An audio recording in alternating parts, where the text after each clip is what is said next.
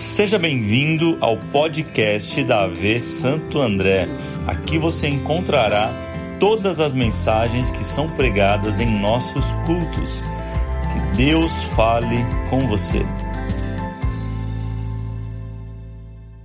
Vamos lá para a última mensagem dessa série de maio, que tanto tem nos abençoado. Nós falamos aí no primeiro episódio sobre o silêncio de Deus. Quem, quem ouviu essa mensagem, diga eu. E domingo passado sobre atenção nas transições. Hoje eu quero falar sobre um presente inesperado. Olha para alguém e fala assim: um presente inesperado. Abra a tua Bíblia em Abacuque, capítulo 3, versos 17, 18 e 19. Nós vamos ler esse texto. É, são as últimas palavras de, de Abacuque, e eu acho que vale muito a pena a gente considerar as últimas palavras de um homem. Eu acho que Deus vai falar muito com a gente, tenho convicção muito forte disso. Você crê nisso? Então tá bom. Então, vamos ler lá. Vai aparecer aqui para você a versão NVT, que faz muito sentido para hoje. Talvez diferente da sua, não tem problema, no final dá certo. Vamos lá. Abacuque 3, é, 17. Diz assim: Ainda que a figueira não floresça, e não haja frutos nas videiras, ainda que a colheita de azeitonas não dê em nada e os campos fiquem vazios e improdutivos, ainda que os rebanhos morram nos campos e os currais fiquem vazios, mesmo assim, diga comigo, mesmo assim, olha o que Abacuque fala, mesmo assim me alegrarei no Senhor, exultarei no Deus da minha salvação. O Senhor soberano é a minha força, Ele torna os meus pés firmes como os da corça, para que eu possa andar em lugares altos. Quem pode glorificar o nome de Jesus por essa palavra, gente, a palavra dele? Coloque a mão no seu coração, Pai, fala com a gente. Mais uma vez nesse domingo aqui estamos, suscetíveis à tua voz, exposta à tua palavra, desejosos pela tua vontade, cumpra em nós a tua vontade, cumpra em nós o teu desejo, Senhor. Nós oramos para isso, que a tua palavra venha de encontro, não somente aquilo que nós queremos, mas principalmente as nossas necessidades para este tempo, para essa semana, para esse mês, para essa estação que está chegando sobre a nossa vida. Nós cremos que seremos poderosamente influenciados pela tua palavra, ó Pai. Fala com a gente. Em nome de Jesus oramos. Amém. Quem pode dizer amém, diga amém. Sabe, Abacuque, ele vem tratando de forma muito genérica aquilo que nós chamamos nessa série de uma jornada de fé. Esse é o tema da série. E também, dentro disso, ele, ele vai falar que é comum nós enfrentarmos tempos difíceis, tempos de dores, tempos de aflições tempos de dificuldade, preste atenção, olhe para cá. Vai ser comum nessa jornada de fé nós enfrentarmos tempo de desespero, tempo de silêncio de Deus, como nós falamos no primeiro episódio. Fato que às vezes Deus se cala. É fato que às vezes Deus ele fica em silêncio para trabalhar algo em nós, para depois trabalhar através de nós. Faz sentido? E tem hora que ele fala e a gente não quer ouvir o que ele tem a dizer. De fato, tem hora que ele fala não aquilo que a gente quer ouvir. A nossa jornada de fé vai acontecer isso. Eu não estou aqui como profeta do caos, de maneira alguma. Deus me levantou para pregar boas novas sobre a tua vida, o favor de Deus sobre a tua família, você crê nisso? Mas seria muito errado da minha parte esconder de você aquilo que é a verdade da vida, na vida nós teremos aflições e as aflições são inerentes à vida, e eu oro para que você tenha muito mais momentos incríveis do que tristes, mas são inevitáveis. E Abacuque, ele está falando sobre isso, sobre um tempo de incerteza, onde o cativeiro está se aproximando e o povo está vivendo um momento de muita tribulação e angústia. Eles sabem que a qualquer momento Babilônia vai chegar e vai levá-los cativos, e não por pouco tempo, serão 400 anos. Eles sabem que Jerusalém ficará deserta, uma cidade fantasma durante anos e anos. E é nesse cenário pré-cativeiro que Abacuque dá suas últimas considerações, verso 17. Ainda que a figueira não floresça. ainda que não tenha fruto na oliveira, não tenha fruto na vide, ainda que os pastos fiquem vazios, ainda que os currais estejam vazios, eu todavia me alegrarei no Deus da minha salvação. Eu acho que tem algo poderoso para nós aqui. Existe uma chave poderosa para nós aqui. Abacuque, ele ele está nos levando a considerar aquilo que realmente importa. Abacuque está nos levando a pensar naquilo que realmente vai ser a nossa âncora nos dias difíceis. Talvez você entrou aqui essa noite ou está assistindo aqui essa transmissão e você está vivendo exatamente o dia mal e você está dizendo: aonde que eu me agarro? No que, que eu me apego? O que, que eu faço nesse momento? Porque eu achei que agora ia e não foi. Eu cansei de viver essa situação. Abacuque está dando para nós um caminho, uma seta, uma direção. Há algo brilhando, um luminoso para nós nessa noite, está na parte B do verso 18, quando ele diz: Eu me alegrarei no Deus da minha salvação. Pastor, onde eu me apego quando tudo é errado? Na minha salvação. Aonde que eu me apego no dia mal? Na minha salvação. Talvez você foi acostumado e ouviu e ok, não estou aqui para falar sobre isso, mas que você precisa tomar posse da sua vitória. Você precisa se apropriar da bênção. Tua vida não anda porque você falta fé. Mas Abaco está dizendo: se aproprie da tua salvação. Sabe, alguém precisa dizer para você assim: coloque a mão no peito e diga: essa é a minha salvação. Essa não é a salvação dos meus pais, essa não é a salvação da minha família, da cultura da minha casa, essa não é a salvação dos meus avós, essa não é a salvação do meu pastor, da minha igreja, essa é a minha salvação. É algo que eu e você precisamos tomar posse nessa noite e dizer: Eu sou salvo pelo sangue de Cristo Jesus na cruz do Calvário e nada e nem ninguém pode me tirar a salvação. Coloque a mão no seu peito e fala assim: É minha salvação. Salmos 27, 1 diz: O Senhor é a minha luz e a minha salvação. Isaías 12, 2 diz: O Senhor é a minha salvação. Você precisa tomar posse da sua salvação. Ela é um presente inesperado de Deus para a tua vida. O dia que você recebeu, eu duvido que você acordou falando: Hoje é o dia que eu vou receber a minha salvação. Foi? Foi nada. Era um dia comum um dia talvez com as menores possibilidades do mundo, a probabilidade menor do mundo, e naquele dia você talvez entrou numa igreja, você chegou num grupo pequeno, você trombou um crente maluco na rua. Ele orou por você, você recebeu a salvação e foi o maior presente da tua vida, e inesperadamente você recebeu algo poderoso. Diga assim: a minha salvação.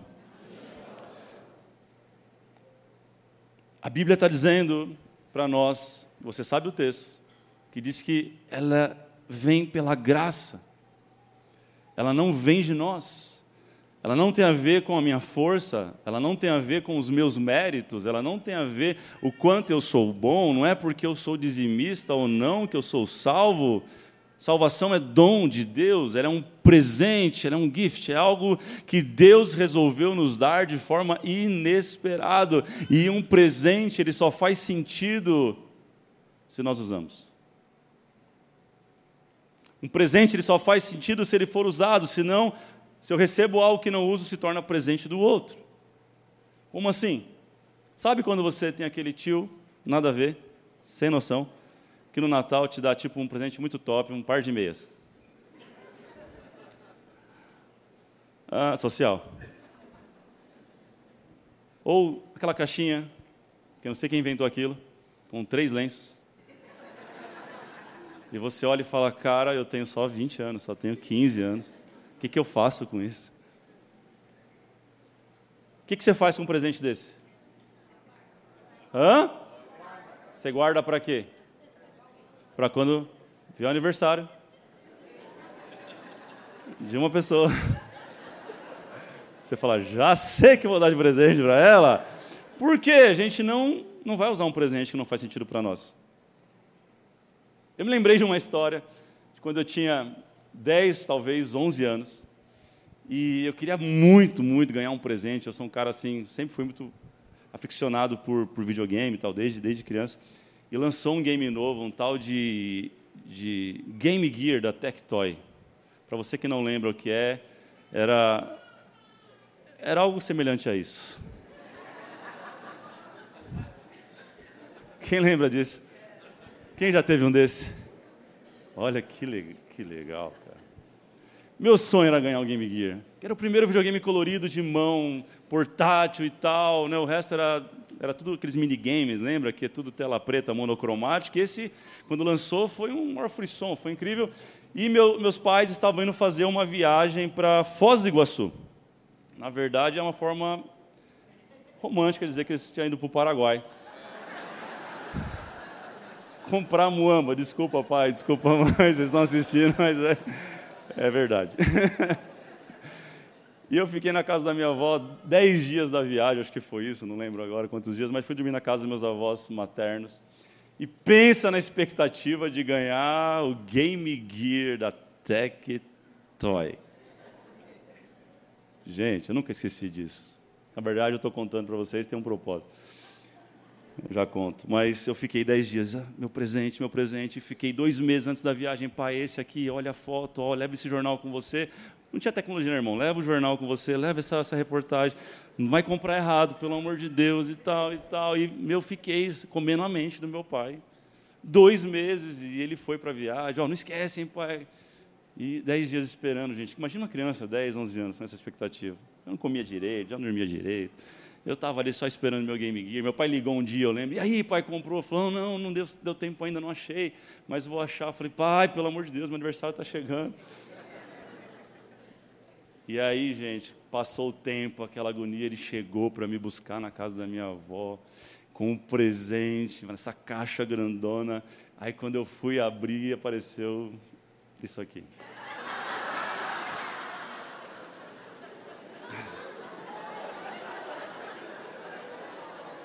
Vocês estão rindo porque não foi com vocês, né? Por que eu estou contando? Porque isso me traumatizou profundamente. E eu estou precisando de cura. Orem por mim. Ora por mim, André, depois, para ver se. Como você tem autoridade no assunto, que já teve um. Né?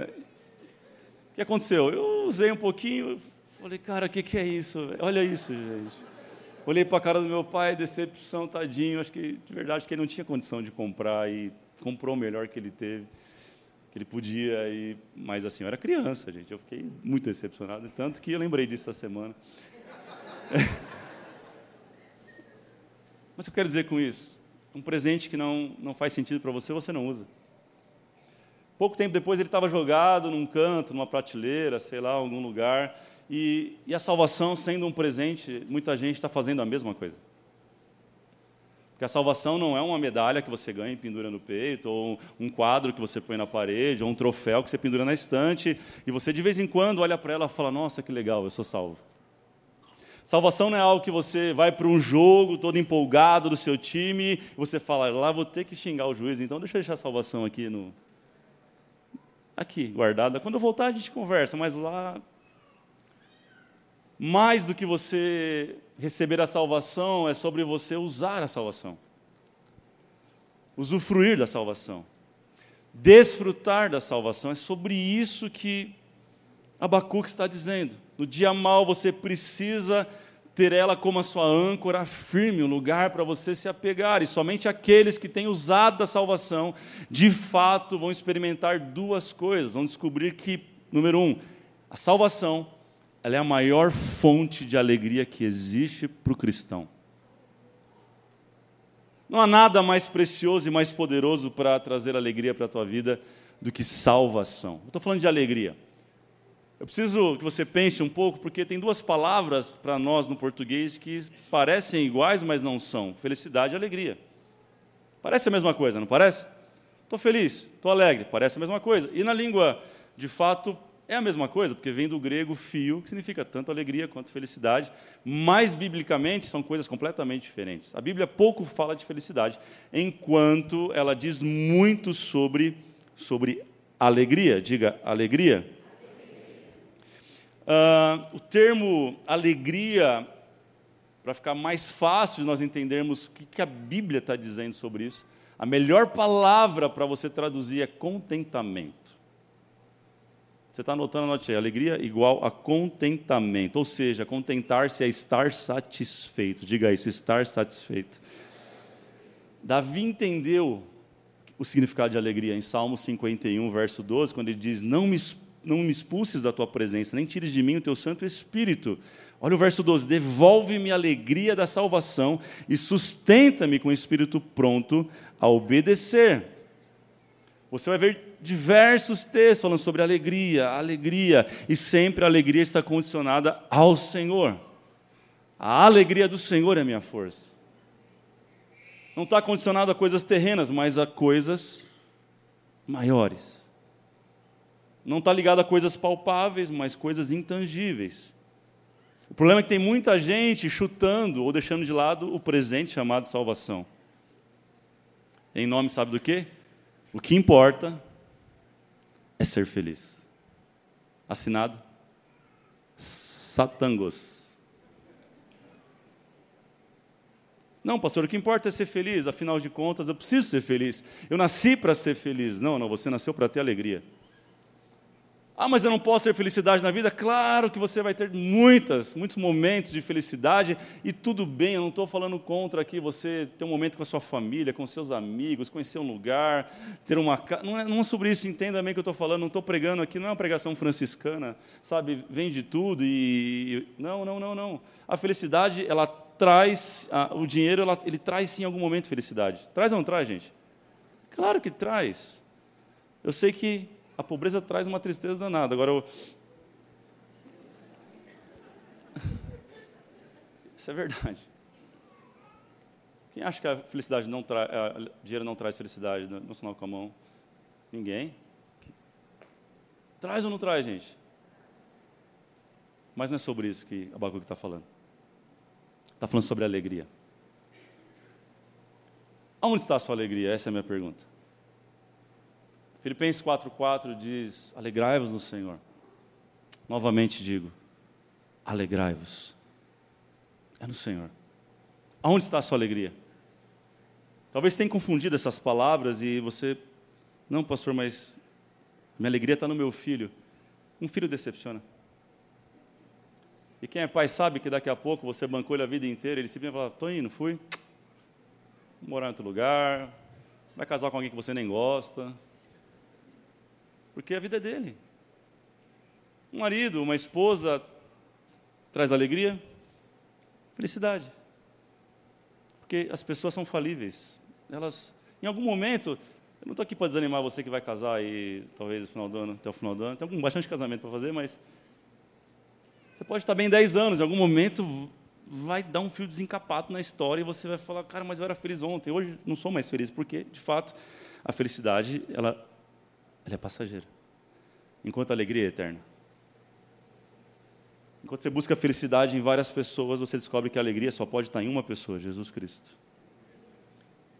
Enquanto você busca nos prazeres da vida felicidade, você descobre que real prazer e satisfação só na salvação em Cristo Jesus. Onde está a sua alegria? Olha o que Abacuque fala: ainda que a figueira não floresça, não haja frutos na videira, oliveira, campos vazios, enfim, animais morram, todavia, eu vou me alegrar, eu vou celebrar, eu vou exultar, eu vou estar satisfeito no Deus da minha salvação. Esse é o real sentido. E na jornada de fé que nós estamos, nós precisamos ter a salvação como a nossa âncora firme. A minha oração nesse dia é que o Senhor te batize com a alegria da salvação. Você que talvez, pastor, eu não sentia mais isso, essa convicção, essa certeza que você saia daqui convicto de que Ele te salvou, Ele te comprou e você é pleno nele. Você não depende de mais nada e de mais ninguém para ter a plenitude, somente na salvação que Ele te deu. Diga para alguém: a salvação te basta. Diga para ele: a graça te basta. Então, número um, existe uma alegria que só vem da salvação. Número 2, verso 19, vai dizer: O Senhor soberano é minha força. Ele torna meus pés firmes como da corça, para que eu possa andar em lugares, em lugares desfrutar do presente inesperado que a salvação te fará, em número dois, andar em lugares altos. Pastor, mas você já falou que Abacuque, no capítulo 2, verso 1 e 2, ele subiu para a torre de vigia, ele foi para um lugar alto, mas Deus está te convidando para ir ainda mais alto. Porque ele foi para um lugar ainda humano, onde ele podia enxergar algo, visão 360, como nós falamos, mas Deus quer te levar para um lugar que somente quem é salvo chega. Somente quem tem a alegria da salvação encontra. Percebam, gente, a partir do momento que Abacuque começou a enxergar essa luta que ele está enfrentando com outra perspectiva, Deus elevou a ele para um nível muito maior de compreensão das coisas que por mais que ele continuasse a ver a incerteza da vida, a fé dele fazia ele caminhar através de outra perspectiva, a perspectiva de que ainda que tudo se perdesse, a salvação dele estava intacta em Cristo Jesus. E é sobre essa perspectiva que eu quero te convidar a caminhar nessa noite. Pastor, acabou tudo, a salvação está de pé. Pastor, deu tudo errado, a salvação está de pé. Pastor, não, não deu certo. A salvação, ela permanece de pé e aquele que te prometeu é fiel para cumprir até o último tanto ele é poderoso para fazer na sua vida infinitamente mais, ainda que tudo se perca, você está guardado nele.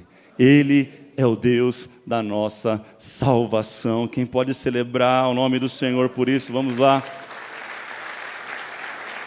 Aleluia. Colossenses 3:1 vai dizer, portanto, já que vocês ressuscitaram com Cristo, procurem as coisas que são do alto, onde Cristo está sentado à direita de Deus. Mantenha o pensamento nas coisas do alto. Diga para alguém, mantenha o pensamento no alto. E não na terra, nas coisas terrenas. Ele está falando sobre isso. Paulo está instruindo Timóteo sobre salvação. Salvação é pensar nas coisas do alto. Salvação é pensar em coisas maiores. Enquanto as pessoas comuns estão discutindo o que, há, o que vamos comer, o que vamos beber, você está pensando nas coisas do alto. Porque Ele tem cuidado de vós. Deus quer te levar você, Deus quer levar você para esse lugar. Diga para alguém, Deus vai te levar para esse lugar. Por muito tempo entendemos errado, gente. Entendemos salvação como sendo um destino. Salvação não é destino final. Fala para alguém, salvação não é destino final. Eu te convido a, ler a, a assistir a mensagem que a Dani pregou, Salvos para Salvar, quem estava aqui. Ela fala sobre isso, a salvação é um ponto de partida e não um destino. E é isso que a Bíblia está dizendo. O que é salvação? Salvação é viver uma nova vida a partir de um novo prisma, uma nova perspectiva, de um novo lugar. Que lugar que é esse? Lugares altos. Quem é salvo não vive mais sua vida a partir das necessidades, mas vive a partir do seu propósito de vida. Isso é salvação, salvação não é destino. A gente confunde muito essas coisas, destino e missão. E é por isso que a gente está perdido, correndo atrás do vento, correndo atrás de coisas que não vão preencher o nosso vazio, porque existe um vazio em cada um de nós que é exatamente do tamanho de Deus. É como aquela pedra do quebra-cabeça que fica no centro do quebra-cabeça. Você pega uma peça e coloca no encaixe dinheiro. Você pega outra peça, relacionamento, não encaixa. Por um tempo você força, você hum, tem que caber. Não, essa aqui agora é bonita demais essa peça. É um gato essa peça, é uma gata. Cuidado que gato arranha. Faz miau, mas arranha. Aí não encaixa. Ah, não, agora é meu trabalho, agora eu sou executivo. CEO, né? CEO é mais bonito. Aí por um tempo você acha que encaixa? Não encaixa. Existe um vazio em nós que é do tamanho exato de Deus na nossa vida. Só, você só vai encontrar plenitude quando Ele de fato preencher esse lugar que é dele. Nenhum outro pode preencher. Deixa eu falar um pouco sobre isso. Existe uma diferença grande entre missão e destino. Guarde no teu coração, o nosso destino é só um. Aqueles que, que creem em Jesus. Quem crê em Jesus, diga amém. Quem foi salvo por ele, diga amém. Então, o nosso destino é um, gente, é o céu. Sim ou não? Para onde você está caminhando? Para onde? O céu, esse é o nosso destino. Destino final. Céu. Agora, qual é a nossa missão? E aqui a gente se perde. Diga para alguém assim, ó, a nossa missão é trazer o céu para a terra. Cara, isso muda tudo. Isso transforma a nossa mentalidade. Porque se o meu destino é trazer o céu para a terra, eu não vou entrar em discussões com alguém que, que traz o inferno para a terra. Não faz sentido com a minha missão. Nós somos alistados no exército quando fomos salvos.